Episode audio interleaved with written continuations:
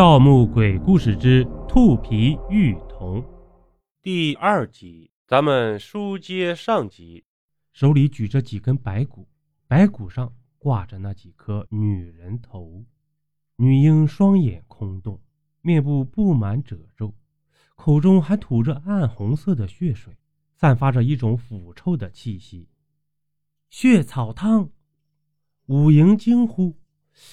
血草汤是一种特别残忍的殉葬手段。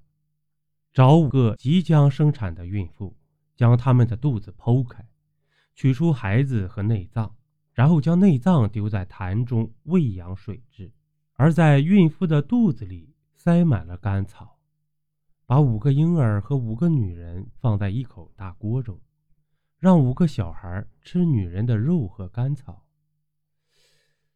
等这些食物吃完后，五个婴儿就互相啃食，最后剩下一个，凶厉异常。汤虽然为血，但在五行中依然属水，草属木，金克木，土克水，金和土又相生，事半功倍。金和土是破除血草汤的关键。我环顾四周。地上根本没有土，我和武英的身上也只有几把匕首。女婴非常凶悍，闪电般蹦到我身旁，指甲锋利无比，瞬间撕下了我一块皮肉。再这么下去，我和武英都得死在这里了。我挥舞匕首跟女婴缠斗起来，示意武英快去找土。没一会儿，我感到被人推了一下。随后瘫坐在了地上。武英从怀里掏出了一个布包，按在了女婴身上，然后抽出匕首，连续向下刺去。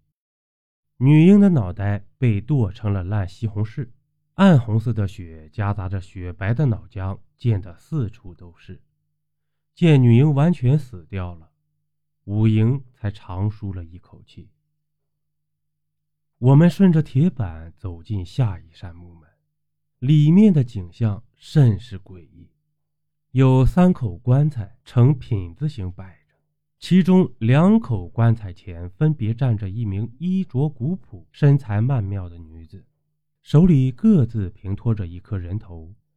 庞三和大力，武营失声道：“他和我都认得这两个人，他们是杜淳的手下。”我掷出一枚用黑狗血泡过的梅花镖。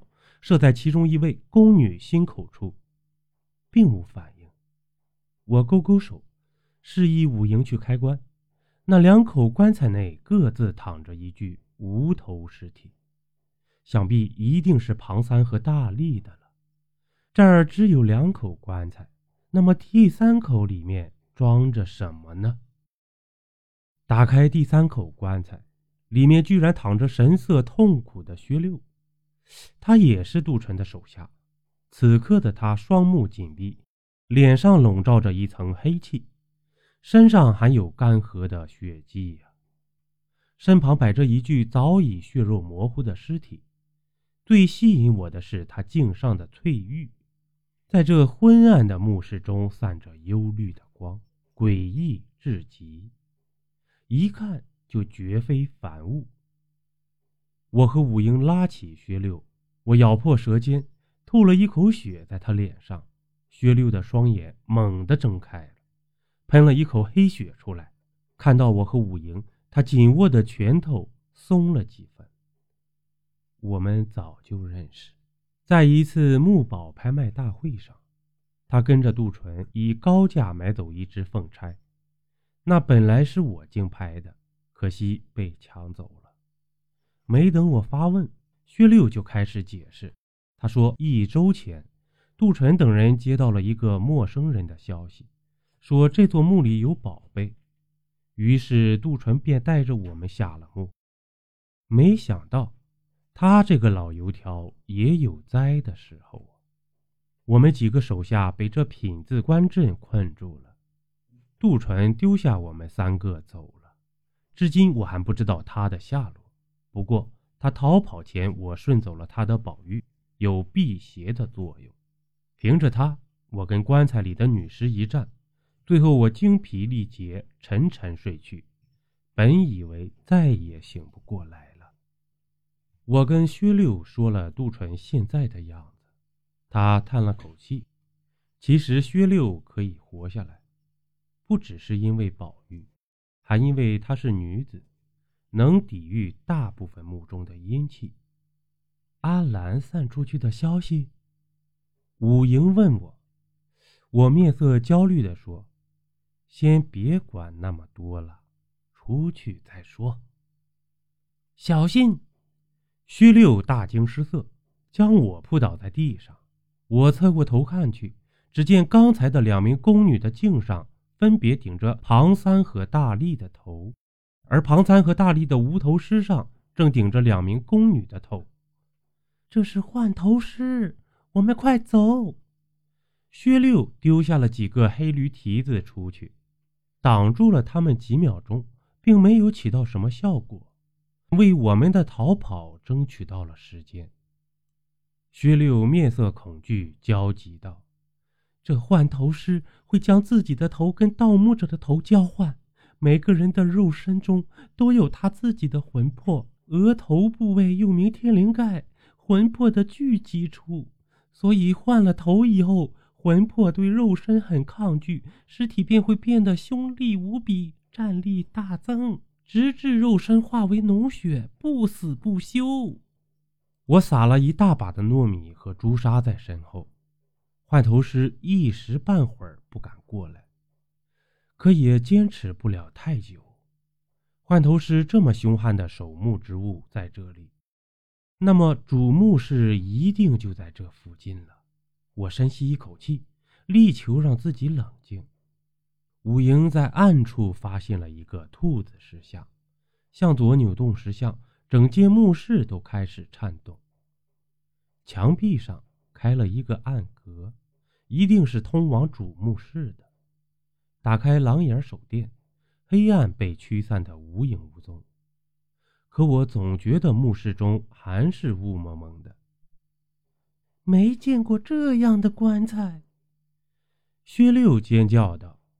我循着他的目光看去，主墓室中央摆着一口月牙形的棺材，确实见所未见。除了月牙形的棺材外，周围摆着各种各样的财宝，全是金子做的。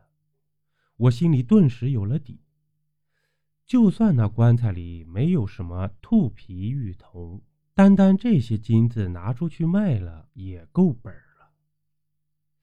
可是这月牙形的棺材以前我从未见过，如果能将棺材带出去的话，说不定这副棺材有很大的收藏价值，还能在黑市上卖个好价钱。先去看一看什么材质再说，青材质的就带走。薛六看我和五营迟迟不动，便说道：“那先说好了，这兔皮玉铜，谁先拿到就归谁。”五营刚要发作，我捏了一下他的手，示意他不要作声。薛六刚跳进墓室，我就听到他一声惨叫，手电照去，他的身体在迅速腐烂着，发出嘶嘶的响声。相信过不了多久就会变成一具白骨，里面绝对不简单。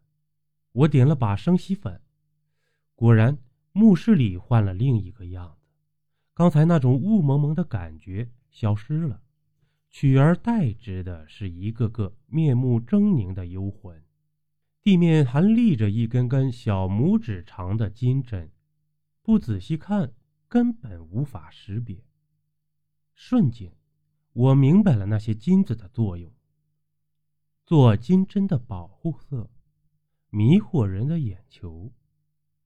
我掏出一瓶蛇血，蛇是至阴的动物，血也是最阴气。我将蛇血涂在脸上，然后钻进了墓室中。果然，那些幽魂没有来攻击我，可能他们把我当成了同类吧。但那些金针怎么办呢？我也不会飞天遁地呀。根本就过不去。邀您继续收听下集。